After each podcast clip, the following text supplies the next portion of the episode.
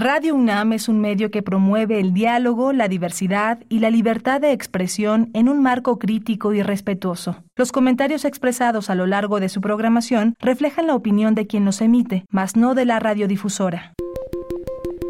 Hipócrates 2.0 Nutrición. Bioética. Estrés. Vacunación. Salud. El Programa Universitario de Investigación en Salud y Radio UNAM presentan Hipócrates 2.0 Investigación y vanguardia en salud.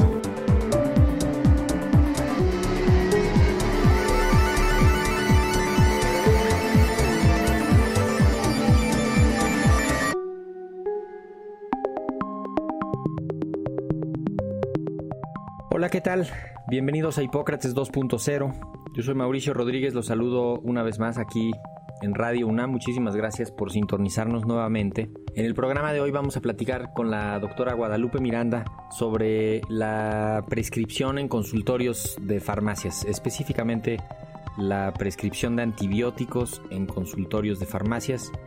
Hicimos en el, en el grupo de trabajo que tenemos del Plan Universitario para el Control de la Resistencia Antimicrobiana un estudio muy interesante sobre los patrones de prescripción en los consultorios adyacentes a farmacias y de eso vamos a platicar en los siguientes minutos. Vamos primero a escuchar el, el currículum de la doctora Miranda y ahorita regresamos para saludarla y entrarle de lleno a esto. Doctora Guadalupe Miranda Novales, médica cirujana, especialista en pediatría y subespecialista en infectología pediátrica. Su principal actividad profesional ha sido la investigación de enfermedades prevenibles por vacunación, pacientes con inmunocompromiso y resistencia antimicrobiana. Es miembro de varias asociaciones de especialistas del gremio y profesora de pregrado y posgrado en cursos de su especialidad. Actualmente labora en la Unidad de Investigación en Análisis y Síntesis de la Evidencia del Instituto Mexicano del Seguro Social y es integrante del Grupo Coordinador del Plan Universitario para el Control de la Resistencia Antimicrobiana de la UNAM.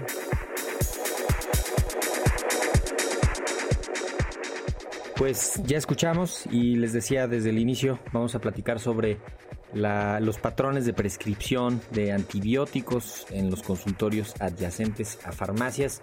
Y pues te saludo con muchísimo gusto, doctora Guadalupe Miranda Lupita. Bienvenida a Hipócrates 2.0. Muchas gracias por estar acá de nuevo. ¿Qué tal, Mauricio? Muchas gracias por la invitación. Decía que justo publicamos hace unas semanas un, un trabajo que, que habíamos hecho pues hace tiempo que se nos quedó ahí en la incubadora, pero que pone una información muy relevante sobre cómo se prescriben antibióticos en tres eh, enfermedades en los consultorios adyacentes a farmacias, pero ¿por qué no hacemos una primera reflexión inicial sobre este fenómeno de los consultorios adyacentes a farmacias, Lupita, que creo que es un, es un asunto que cobró mucha vigencia y, auge durante la pandemia, pero ya estaba desde hacía varios años subiendo y subiendo y subiendo este, este servicio. Pues recordemos que hace muchos años la prescripción de los antibióticos era libre. Una persona podía ir a la farmacia, podía decir que le dolía la garganta, que era lo más común, o que tenía diarrea, y el farmacéutico o a veces simplemente la persona que estaba atendiendo el mostrador le podía vender un antibiótico. Entonces, a partir de agosto de 2010, cuando se publica el acuerdo por el cual es indispensable contar con una receta médica para comprar un antibiótico, estos consultorios que de por sí ya existían en algunas farmacias, sobre todo cadenas de farmacias, pues empezaron a crecer notablemente. Ahí se, veía, se vio la oportunidad de que, bueno, yo necesito comprar el antibiótico, tengo el consultorio ahí a un lado de la farmacia, es además una consulta que era excesivamente barata, prácticamente no costaba casi nada, ¿no? En comparación con la consulta del médico privado, y con eso yo podía acudir y en menos de media hora salía con una receta en la mano y podía pasar a la farmacia y comprar mi antibiótico.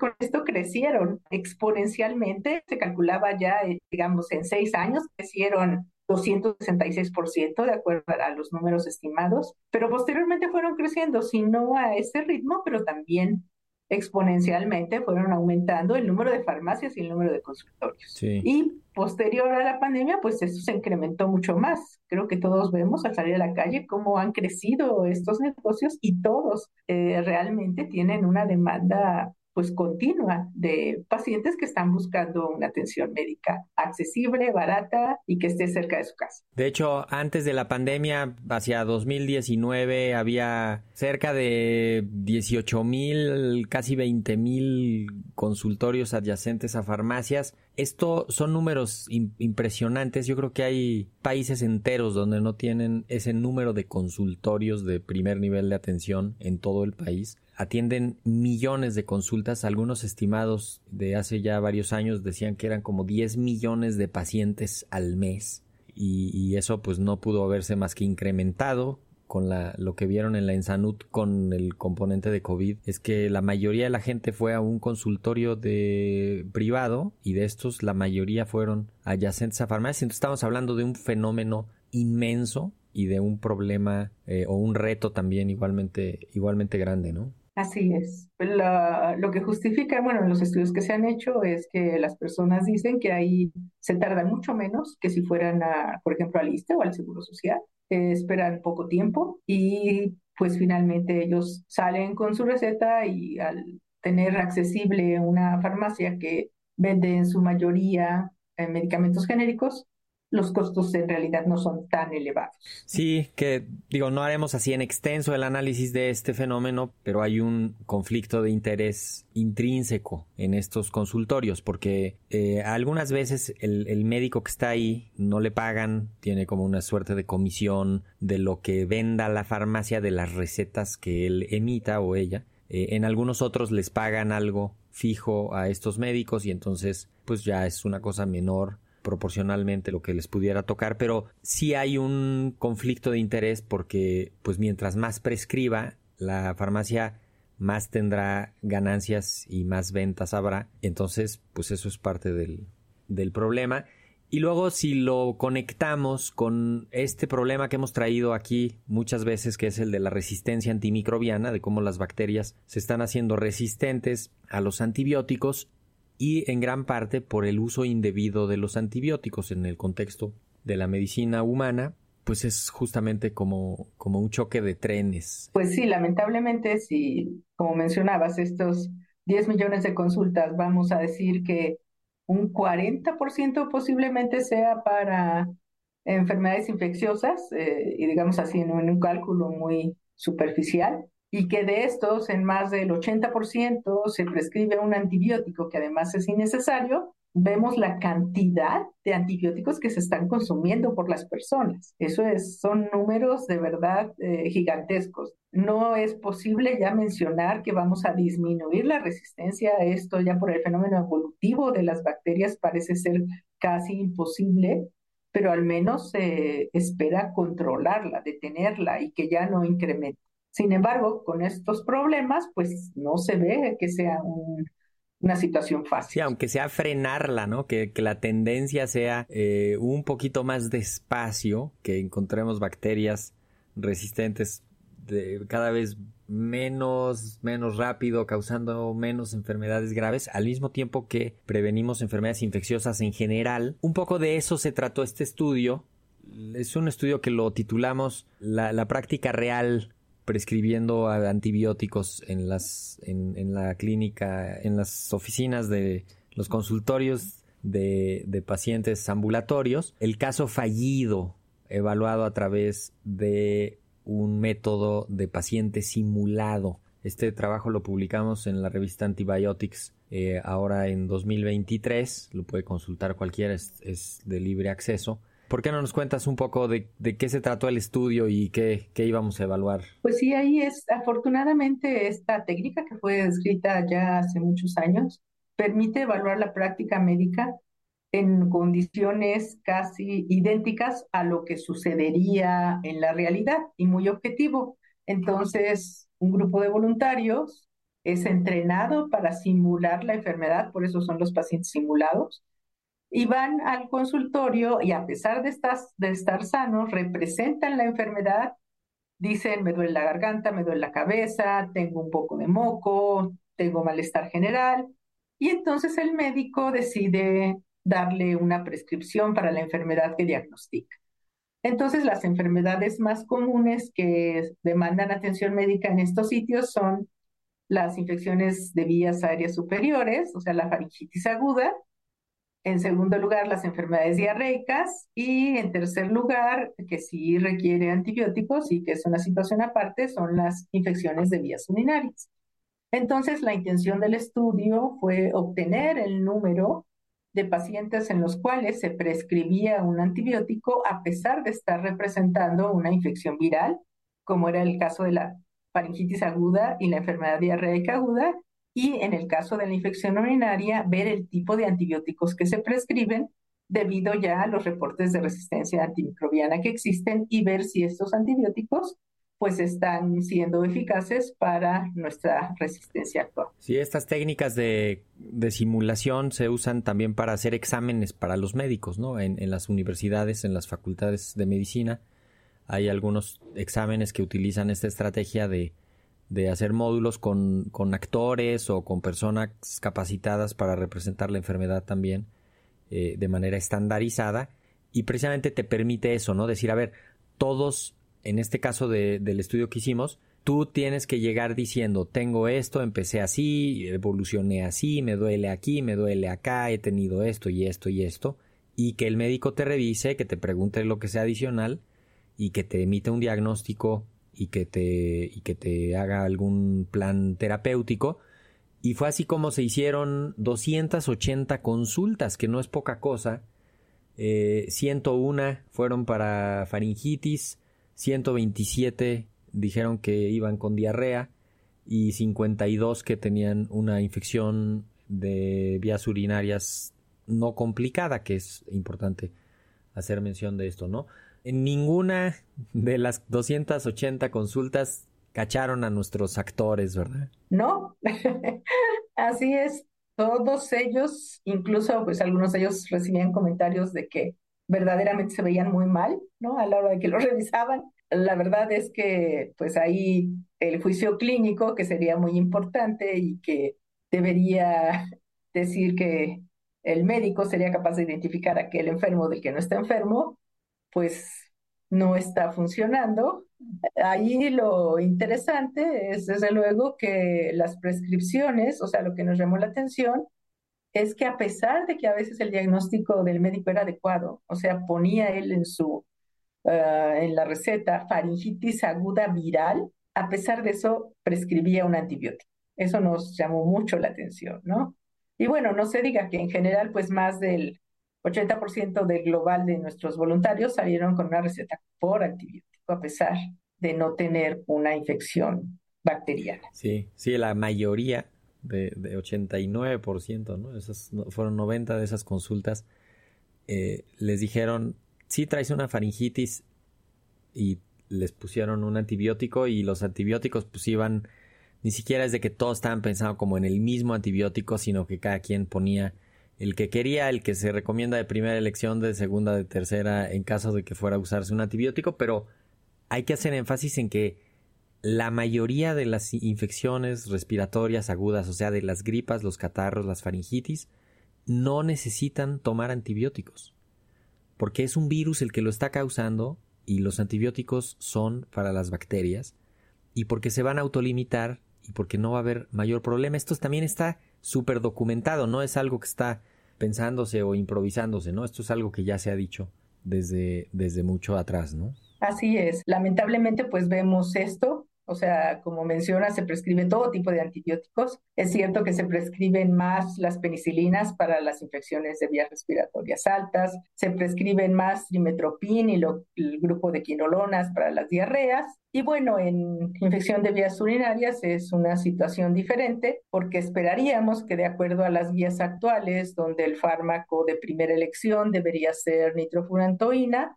pues este ocupó el tercer lugar y los primeros lugares lo ocupan trimetropin, sulfamethoxazol y las quinolonas que ya desde hace muchos años en nuestro país pues tienen resistencia elevada y no serían útiles para el tratamiento de estas infecciones. También del, del otro rubro, eh, de, los, de los 127 casos actuados de diarreas agudas, también prácticamente 82%, o sea, la gran mayoría, 8 de cada 10, se fue con un antibiótico. Sí, antibióticos o antiparasitarios, además, porque les dieron algunas otras. Fue donde tuvimos más combinaciones y donde recibieron antisépticos intestinales, antiespasmódicos, o sea, fármacos para disminuir la peristalsis, probióticos, o sea, una gran cantidad de fármacos que no tenían tampoco indicación, además de haber prescrito un antibiótico.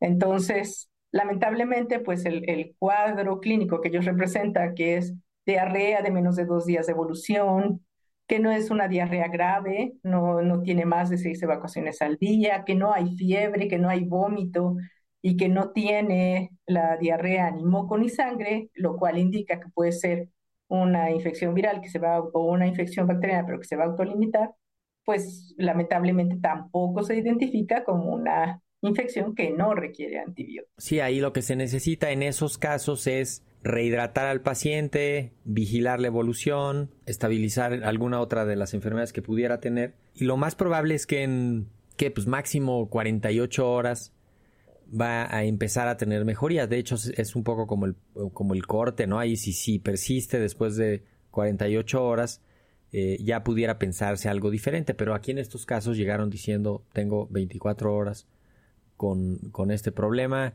y me siento así, ya está. Y seguro algunos hasta los vieron y les dijeron, sí, estás deshidratado y traes una infección fuertísima. Eso, sí, como si fuera algo muy grave, de verdad, ¿no? Oye, entonces ahí sí, este, realmente pues está fuera de todo contexto, ¿no? No solo el dar el antibiótico, sino también la vía de administración. Sí, ahora de las 52 eh, consultas de infección de vías urinarias aguda no complicada, eh, 51, ¿no? Le dieron antibiótico, que ahí, como ya lo decías, el antibiótico sí estaría indicado en una infección de vías urinarias y aquí nos tendríamos más bien que fijar en qué les dieron, ¿no? De antibiótico. Aquí es un punto importante, sí hay que usar antibiótico, ahí no, no hay que este, regatearlo tanto y el punto es qué antibiótico es el que, el que más le dieron y, y de cualquier manera hubo uno que primero dijo vamos a hacer un cultivo, ¿no? Y luego vemos qué te damos, ¿no? Sí, que ese sería el que no dio antibiótico inmediatamente y que sería un punto de buena práctica, ¿no? Primero se asegura, va a ver qué, cuál es lo que la bacteria que se aísla y entonces con el resultado es como indica el antibiótico. Está, está aceptado este, actualmente que en una infección urinaria no complicada en mujeres se dé el antibiótico sin pedir el cultivo pero pues desde luego uno debe asegurarse de que el antibiótico que se va a prescribir es efectivo para las bacterias que se aíslan. Entonces, lo que tenemos aquí es un desfase de lo que hay publicado ya en la literatura, porque incluso está publicado desde 2017 la actualización de la guía de tratamiento de infección urinaria.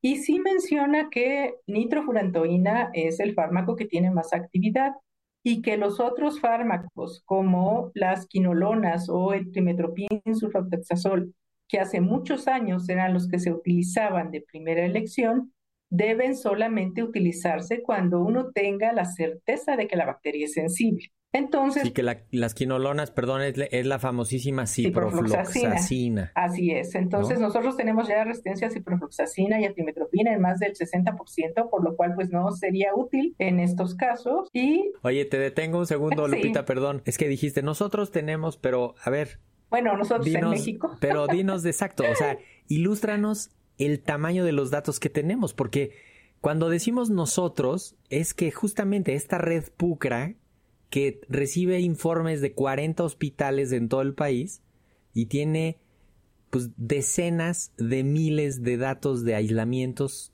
de infecciones urinarias.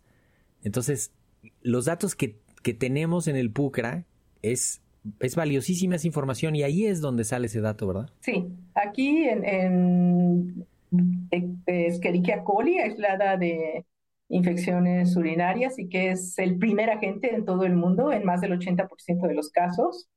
Tenemos información para actualmente cerca de 250 mil aislamientos de, 2017 hacia acá.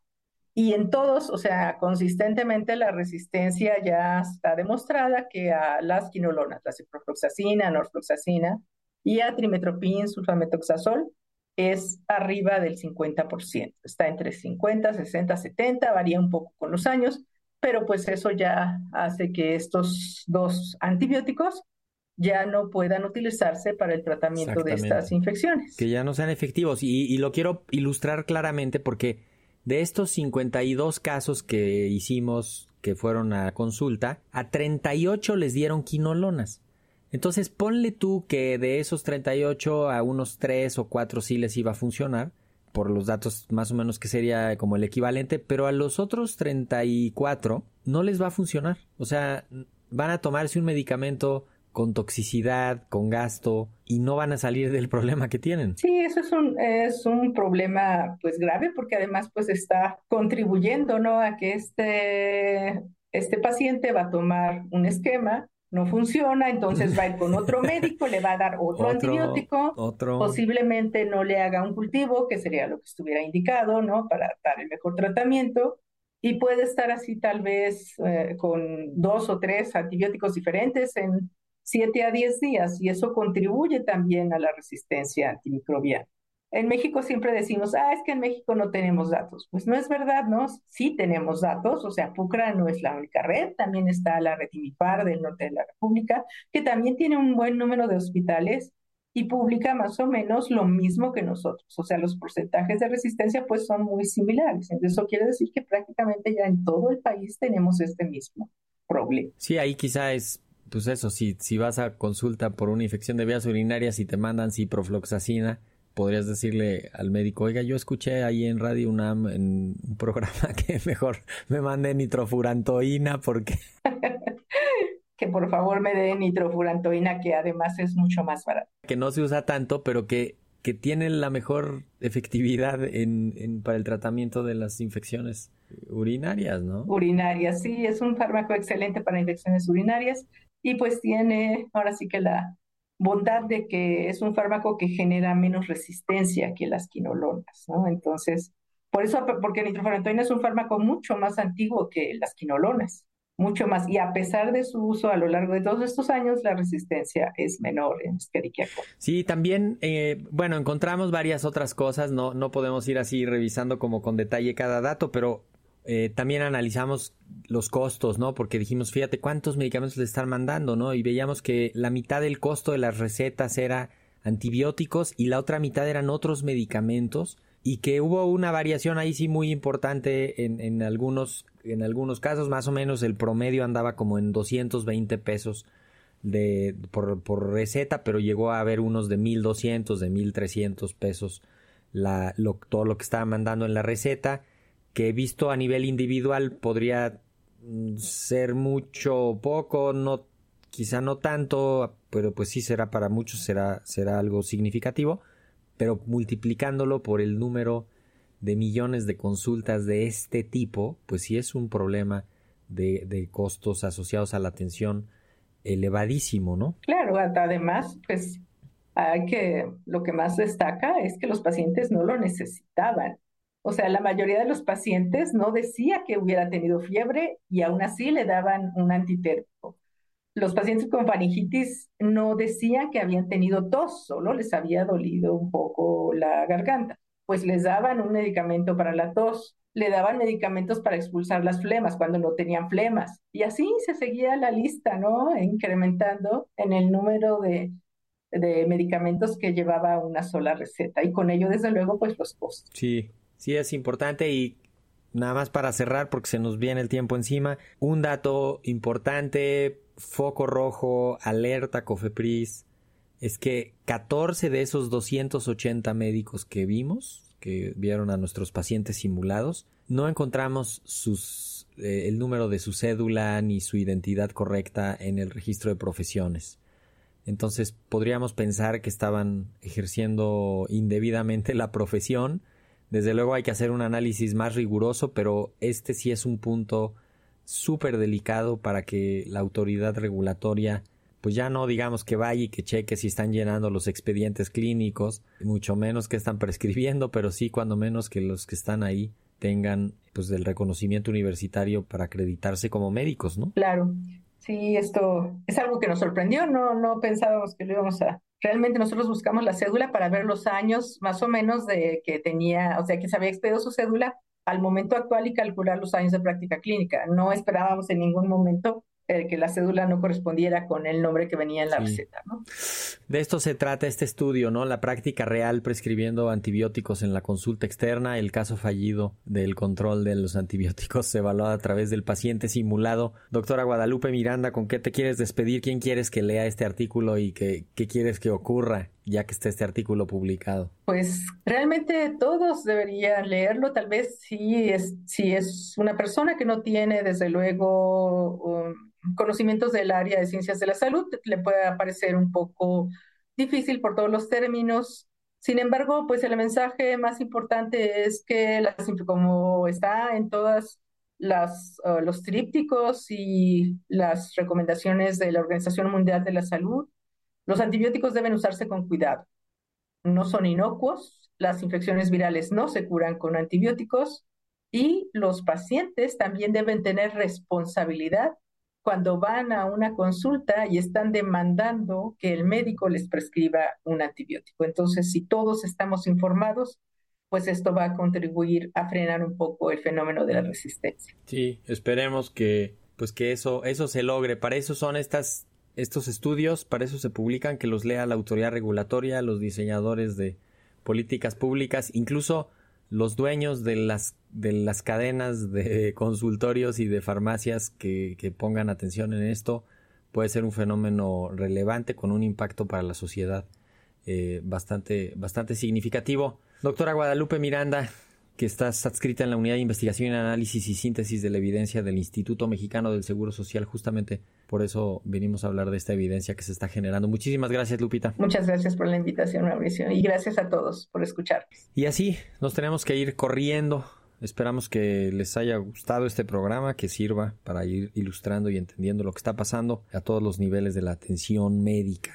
Yo soy Mauricio Rodríguez, los espero la próxima semana. Muchísimas gracias por habernos escuchado. Quédense en sintonía de Radio UNAM. Hasta la próxima. Agradecemos al doctor Samuel Ponce de León, coordinador del Programa Universitario de Investigación en Salud y coordinador académico de esta serie. El Programa Universitario de Investigación en Salud y Radio UNAM agradecen tu escucha. Te esperamos la siguiente semana para platicar sobre lo último en materia de salud e investigación en Hipócrates 2.0 investigación y vanguardia en salud. Se despiden de ti en la producción Patti Gamboa, Héctor Castañeda y Alejandra Gómez. Hipócrates 2.0, Radio UNAM. Experiencia sonora.